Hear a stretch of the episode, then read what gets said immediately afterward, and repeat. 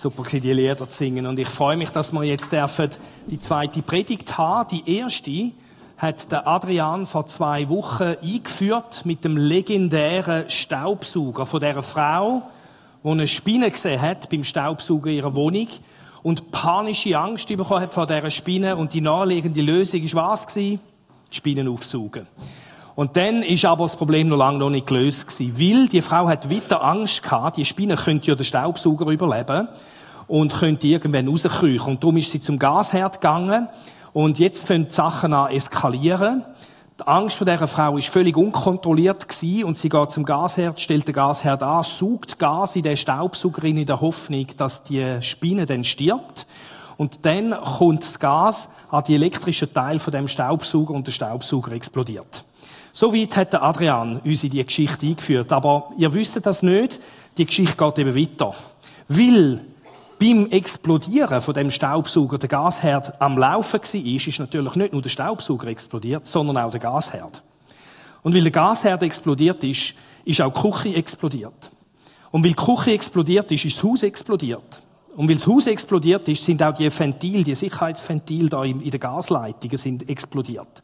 Und durch das ist die ganze Gasleitung explodiert und das Gaswerk, wo angehängt war, ist ebenso und die ganze Stadt ist explodiert. Und dann endlich ist die Spinne ganz sicher tot gewesen. Was in dieser Geschichte natürlich unwahrscheinlich übertrieben ist äh, und auch ein bisschen lustig, ist im Alltagsleben von uns manchmal bitteren Ernst. Wir sehen in dieser Geschichte, dass wenn unsere Ängste, und die haben wir alle, aber wenn unsere Ängste unkontrolliert werden, kann sein, dass wir Zerstörung ausrichten in unserem Umfeld. Deine Ängste, meine Ängste, wenn sie unkontrolliert sind, dann kommt es dazu unter Umständen, dass wir Zerstörung anrichten in unserem Umfeld. Und wo ich mir das so bewusst gemacht habe in den letzten Wochen im Vorbereiten auf heute, sind mir gerade einige Beispiele in Sinn aus meinem eigenen Leben, wo ich heute tiefst bereue, wann ich wirklich geschlissen habe in meinem Beziehungsumfeld in der Vergangenheit von meinem Leben, wegen Ängsten, die da sind, wo ich nicht irgendwie die Füße unter den Füßen hatte. Oder vor ein paar Wochen, nein, vor ein paar Monaten hat sich ein Jugendfreund bei mir gemolden, wo wir schon lange nichts mehr zu tun hatten miteinander. Und wir haben abgemacht, vor zwei Wochen gegessen miteinander und wir sind auf Familie zu reden gekommen. Und er hat gesagt, ich habe keine Familie mehr. Meine, ich bin geschieden von meiner Frau und wohne nicht mehr mit meiner Frau mit meinem Kind zusammen. Weil ich habe angetrieben von dieser Angst, ein Liebesmanko zu haben, nicht ein, Liebesdefizit habe, bin ich immer wieder in meiner Nähe auf andere Frauen zugegangen. Und das hat meine Ehe kaputt gemacht. Ich habe Zerstörung angerichtet in meinem Umfeld. Und darum haben wir da ein sehr sensibles Thema. Und manchmal hilft es bei diesen sensiblen Themen, nicht bei sich selber zu schauen, sondern zu schauen, was andere mal falsch machen, oder? Und das machen wir heute. Wir reden jetzt mal heute nicht so sehr über uns, sondern wir schauen in der Weihnachtsgeschichte, und das ist das, was wir in dieser Serie auch machen, in der Weihnachtsgeschichte hat es x Leute, wo plötzlich Angst da ist. Und heute schauen wir eine von diesen Geschichten an, wo jemand plötzlich panische Angst hat, wie so eine Spinne auftaucht in seinem Leben. Und das ist die Geschichte vom König Herodes. Wir lesen da in Matthäus Kapitel 2, da heißt es, Jesus wurde zur Zeit des König Herodes in Bethlehem, einer Stadt in Judäa, geboren. Bald darauf kamen Sterndeuter aus einem Land im Osten nach Jerusalem. Wo ist der König der Juden, der kürzlich geboren wurde? fragten sie. Das ist Spinne. Wir haben seinen Stern aufgehen sehen und sind gekommen, um ihm Ehre zu erweisen. Als König Herodes das hörte, erschrak er und mit ihm ganz Jerusalem. Jetzt das Wort erschrecken da heißt eben Angst überkommen, fast panische Angst, fast lähmende Angst. Und das ist das gleiche Wort, wo in anderen Geschichten in der Weihnachtsgeschichte gebraucht wird. Äh, zum Beispiel die Geschichte, um dann vier Wochen anschauen, der Zacharias. Ich zeige euch einfach den Vers.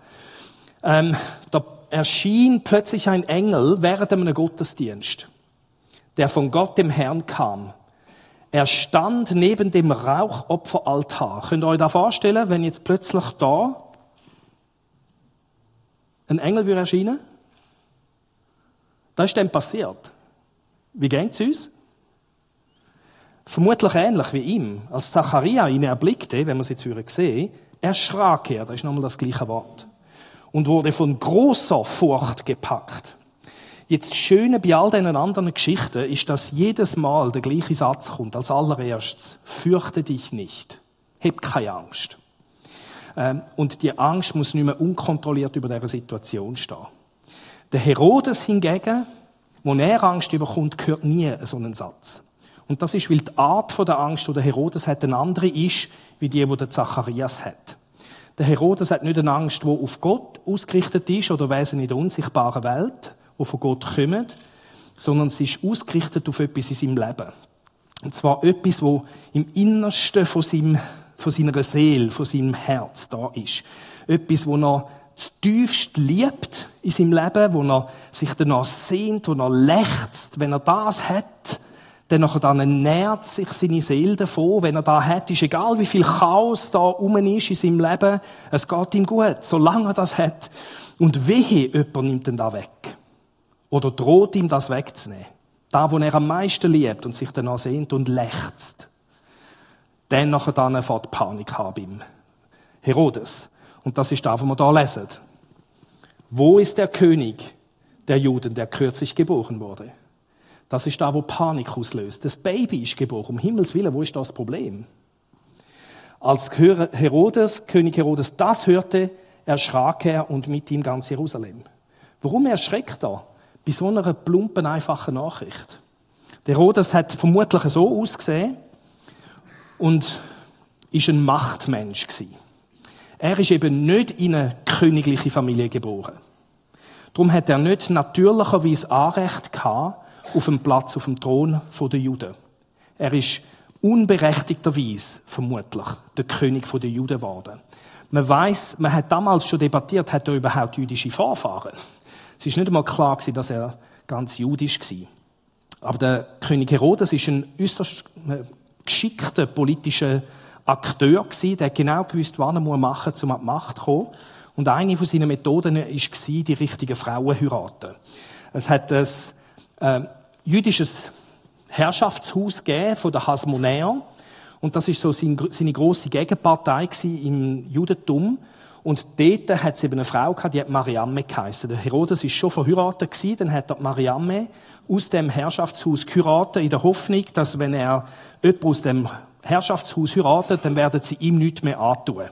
Äh, dann können sie nicht auf ihn loskommen. Mindestens die Hasmonäer, die lassen dann in Ruhe. Und das ist seine Lieblingsfrau geworden. Wir lesen, dass er die Frau zutiefst geliebt hat, dass er die super gefunden hat. Aber dann ist irgendwann einmal jemand zu ihm gekommen und hat dem Herodes so geflüstert, Mariamme, deine Lieblingsfrau, hat eine Affäre gehabt. Da ist nicht mehr gegangen. Das ist ein direkter Angriff auf seine Macht gewesen. Und was hat er gemacht? Er hat sie kurzerhand exekutieren lassen.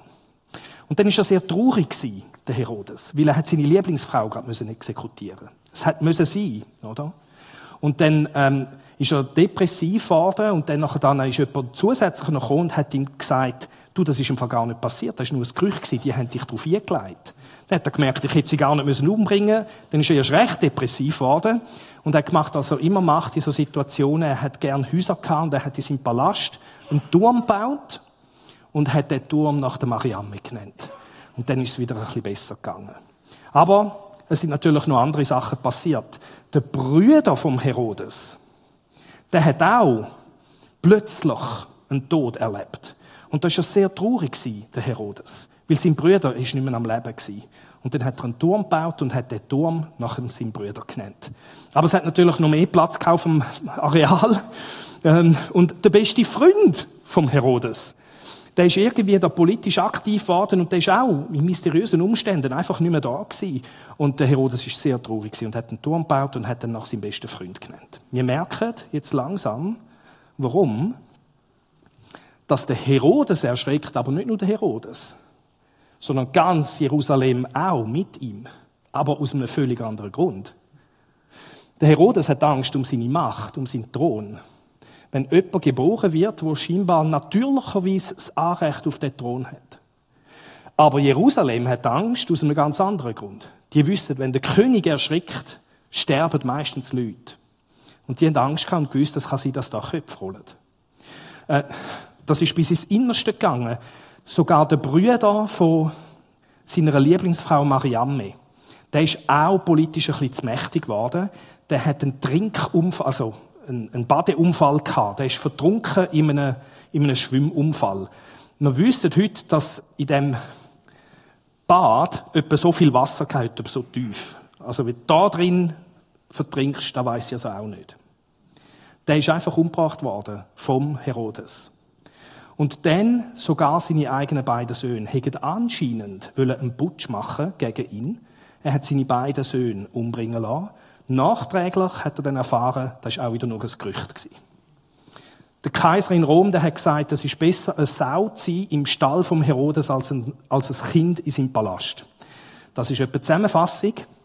Und wir sehen da sehr gut, äh, was da passiert. Und das ist jetzt ganz typisch, was passiert. Es kommen irgendwelche Quacklis aus dem Osten und sagen, und stellen einfach eine Frage, da ist ein Baby geboren, wo möglicherweise König ist. Und das ist die Spinne.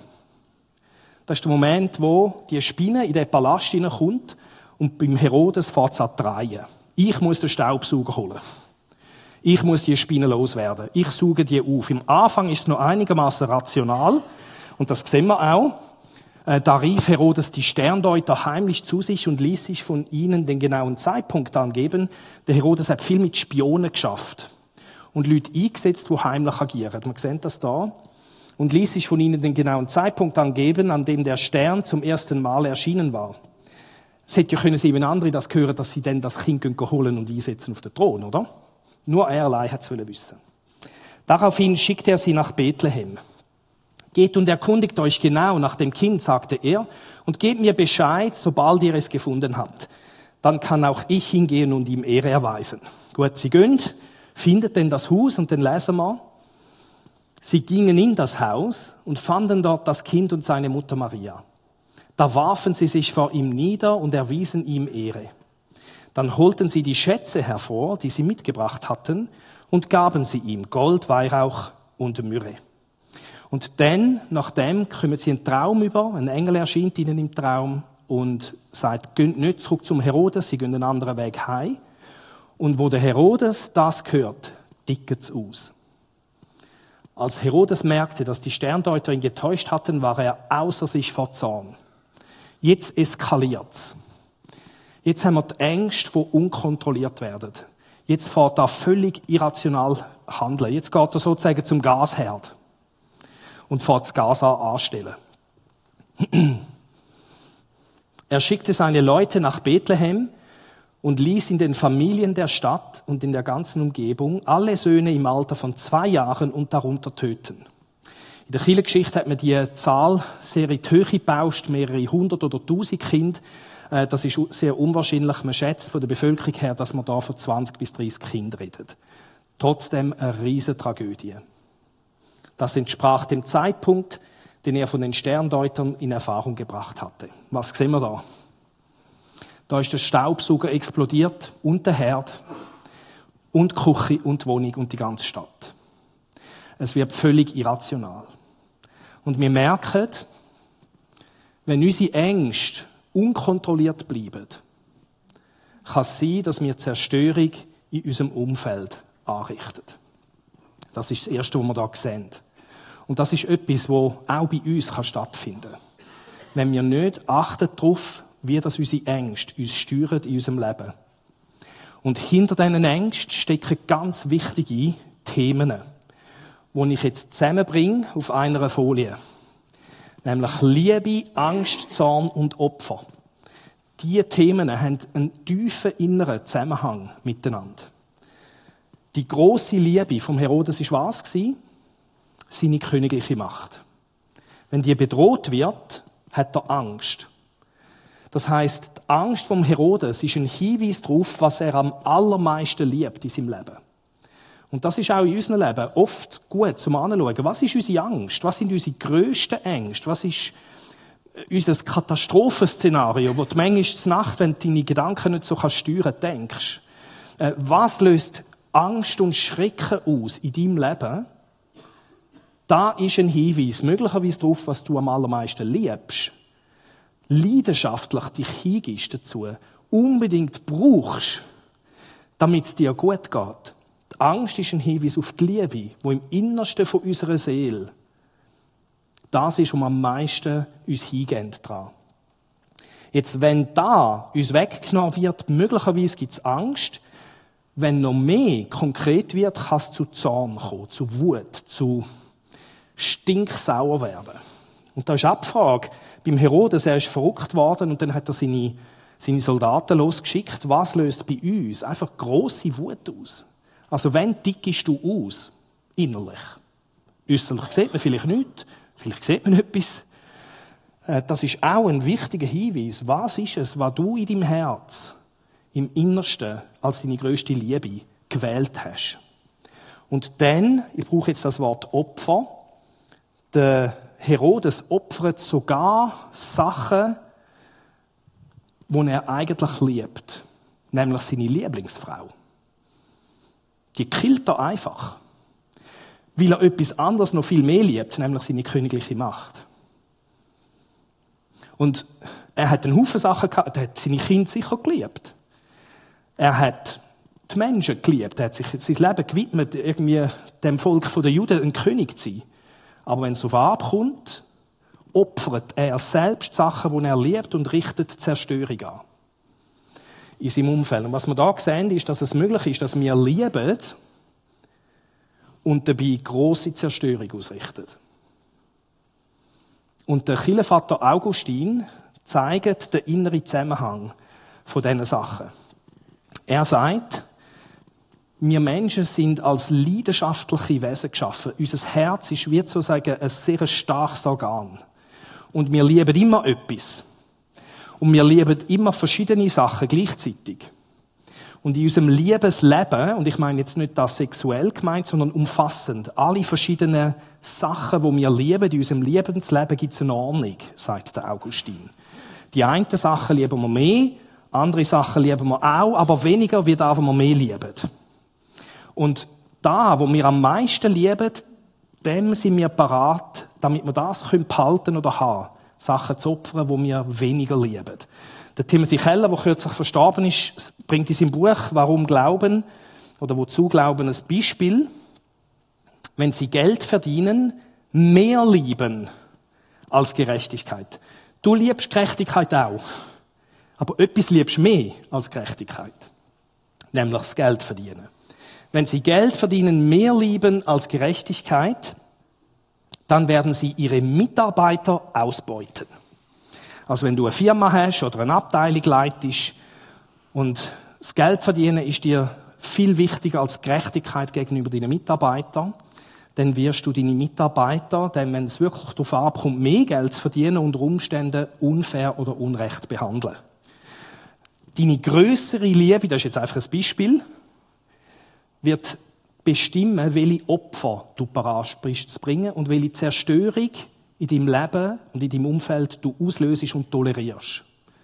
Und es geht da immer noch gut. Also es könnte natürlich besser sein. Es wäre schön gewesen, ich hätte die Ungerechtigkeit nicht müssen im, im Geschäft ausführen, aber wenn ich weiter was Geld verdiene, dann gibt es halt Opfer, die man muss bringen muss. Auch Sachen, die man gerne hat.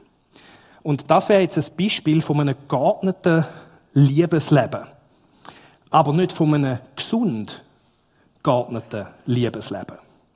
Und der Augustin erklärt uns, wie das unser Leben gesund kann geordnet sein. Er sagt, die Frage ist für uns alle nicht, ob unser Liebesleben geordnet ist, sondern die Frage ist, ob es richtig geordnet ist. Von uns allen ist das Liebesleben sehr gut geordnet. Es gibt immer etwas, was wir am meisten lieben. Die Frage ist, ist ist es richtig? Ist es gesund? Ist es gottgemäß geordnet? Und er beschreibt, wie das muss aussehen. Er sagt, ein Mensch, wo das Liebesleben richtig geordnet ist, wird weder lieben, was er nicht lieben darf, noch wird er das nicht lieben, was er lieben soll. Versteht ihr da? Noch das mehr lieben, was er weniger lieben soll noch in gleicher Weise lieben, was er weniger oder, oder was weniger oder mehr geliebt werden soll. Ist noch nicht fertig. Noch wird er weniger oder mehr lieben, was er in gleicher Weise, was in gleicher Weise geliebt werden soll. Versteht ihr da?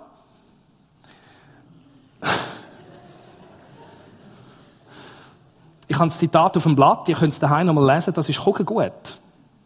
Er sagt einfach, dein Leben, dein Lebensleben muss nicht einfach nur gar nicht sein, das ist es sowieso.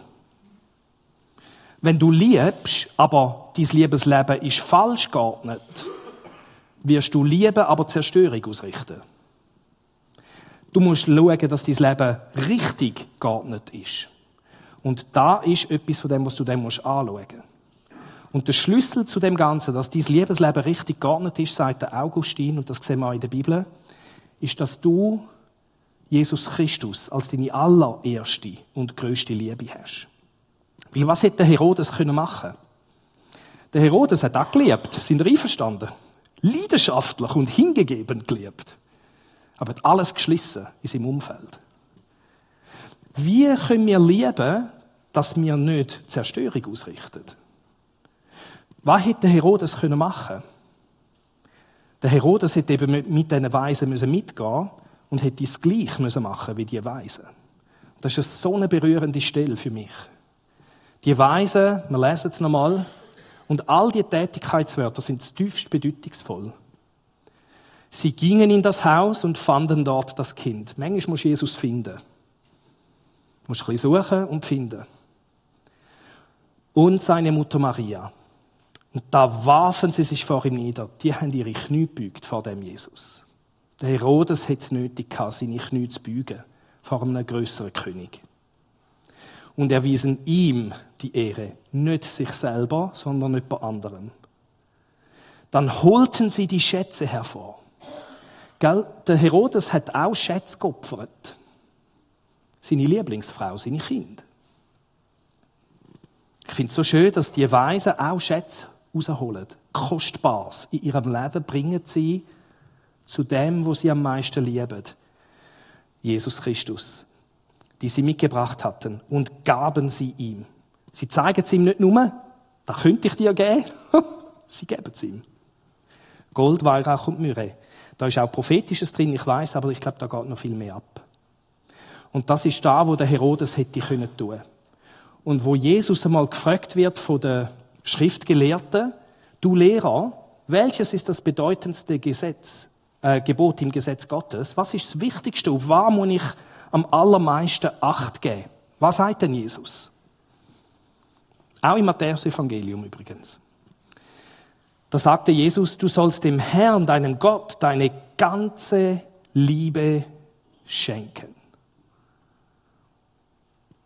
Das betrifft dein ganzes Herz, deine ganze Seele und deine gesamte Verstandeskraft. Lieb Gott, der Herr, am allermeisten von allem anderen, wo du auch noch liebst.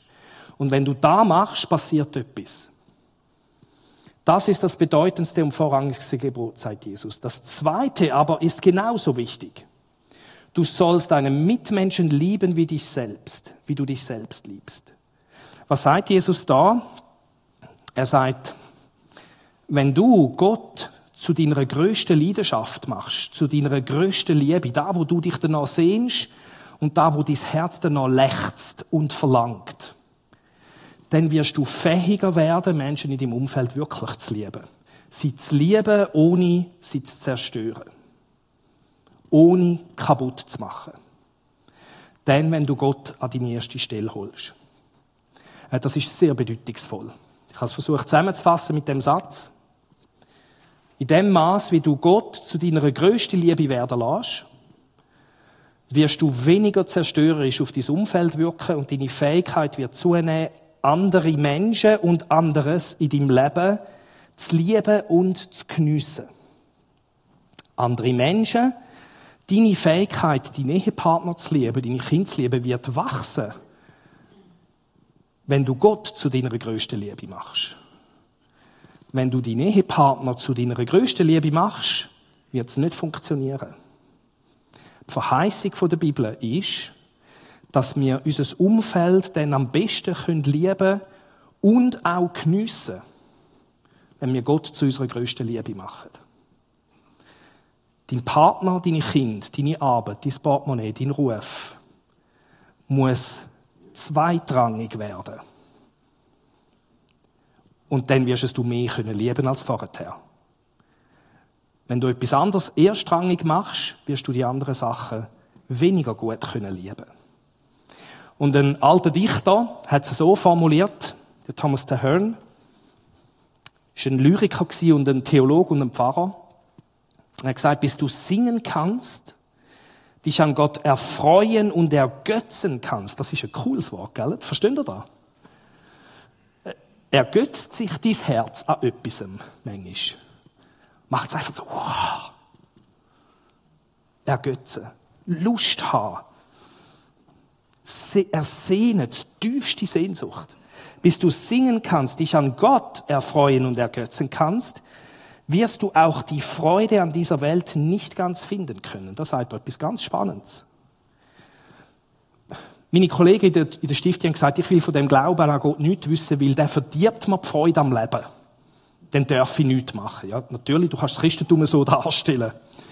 Das ist etwas völlig anderes da. Erst wenn du Gott zu deiner heißen Liebe machst, wirst du das Leben richtig können geniessen und erfüllt erleben. Das ist eine völlig andere Geschichte, die wir hier haben. Wenn sie das nur gehört hätten, ich habe das hier noch nicht verstanden. Heute verstand ich es. Und das hat alles mit dem zu tun, dass wir Gott zum innersten Kern von unserem Herz machen. Und ich lade uns alle ein, in dieser Weihnachtszeit genau das Gleiche zu machen wie die Weisen aus dem Morgenland. Sie gingen in das Haus und fanden dort das Kind und seine Mutter Maria. Da warfen sie sich vor ihm nieder. Sie haben ihre Knie gebeugt vor dem Kind und erwiesen ihm die Ehre. Und sie holten die Schätze hervor, die sie mitgebracht hatten, und gaben sie ihm. Und das ist die Einladung an dich und an mich in dieser Weihnachtszeit. Anfangen zu verstehen, was ist es denn, was ich am allermeisten liebe in meinem Leben? Und zu sagen, an diesem Platz möchte ich in dieser Weihnachtszeit irgendwie einen Weg finden, dass Jesus Christus dort ist. Dann gesundet mein Liebesleben. Und meine Leidenschaften können so gelebt werden, dass ich nicht Zerstörung ausrichte, sondern das Heil kann in mein Umfeld. Und dazu möchte ich dir jetzt Fragen stellen, und die Band wird für kommt jetzt ein Instrumentalstück anfangen, wo du dir Zeit kannst nehmen. Die Frage ist wirklich ganz zentral heute. Was liebst du am allermeisten? Es gibt etwas, was du am allermeisten liebst. Und es ist manchmal gar nicht einfach zu wissen, was ist es. Es kann eine Hilfe sein, dass du dir, um diese Frage zu beantworten, dir diese Frage stellst. Wovor hast du am meisten Angst? Was ist dein Horrorszenario? Wenn da passiert, destabilisiert sich dein Empfinden noch. Alles komplett in deinem Leben. Wovor hast du am allermeisten Angst? Was löst Schrecken aus bei dir oder Wut, Zorn? Wenn dick ist, völlig ab. Das kann dir helfen, um diese Frage zu beantworten. Es kann auch helfen, dass du dir fragst, was bist du bereit zu opfern? Welche guten Sachen in deinem Leben bist du bereit herzugeben? Sachen, die du eigentlich liebst, herzugeben, für das, was du am meisten liebst. Das gilt es zu durchschauen. Und jetzt wird die Band das Instrumental spielen. Und während dieser Zeit kannst du auf einem Zettel, wo du bekommen hast am Eingang, und die, die keinen bekommen haben, können jetzt noch die Hand aufheben, weil Franziska wird noch durchlaufen und dir so einen Zettel geben. Also wenn du keinen hast, hebst die Hand auf, du hast einen Bleistift an deinem Platz und du kannst einfach mal aufschreiben, was dir in den Sinn kommt was ist es, wo da im innersten Kern von meiner Seele, das ist, wonach ich mich sehnen und lechze. Was ist es, was dort möglicherweise ist? Und du kannst es vielleicht noch nicht so präzise sagen, aber, aber einfach mal ganz grob umschreiben vielleicht. Du kannst es aufschreiben und dann kannst du es in die Feuerschale bringen zum Kreuz da vorne. Wir werden es nach einem Lied, das wir dann singen, miteinander da vorne verbrennen. Es kann auch sein, dass da, wo du gehört hast, Unruhe ausgelöst hat oder Besorgnis in deinem Herz, weil du auf dein Leben zurückschaust und du sagst, ich habe wirklich Zeug geschlissen in meinem Umfeld. Oder du bist jetzt gerade dran, das am machen. Dann hat es hinten am Kreuz Leute, die bereit sind, für dich zu beten. Du kannst etwas schreiben, führen bringen, du kannst für dich beten lassen, du kannst einfach am Platz bleiben, wie du möchtest. Aber nimm dir Zeit als eine Zeit, wo Jesus dir schenkt, Wir werden nachher ein Lied singen und nach dem Lied werde ich dann die Fürschale dafür bringen und mit uns ein Gebet sprechen.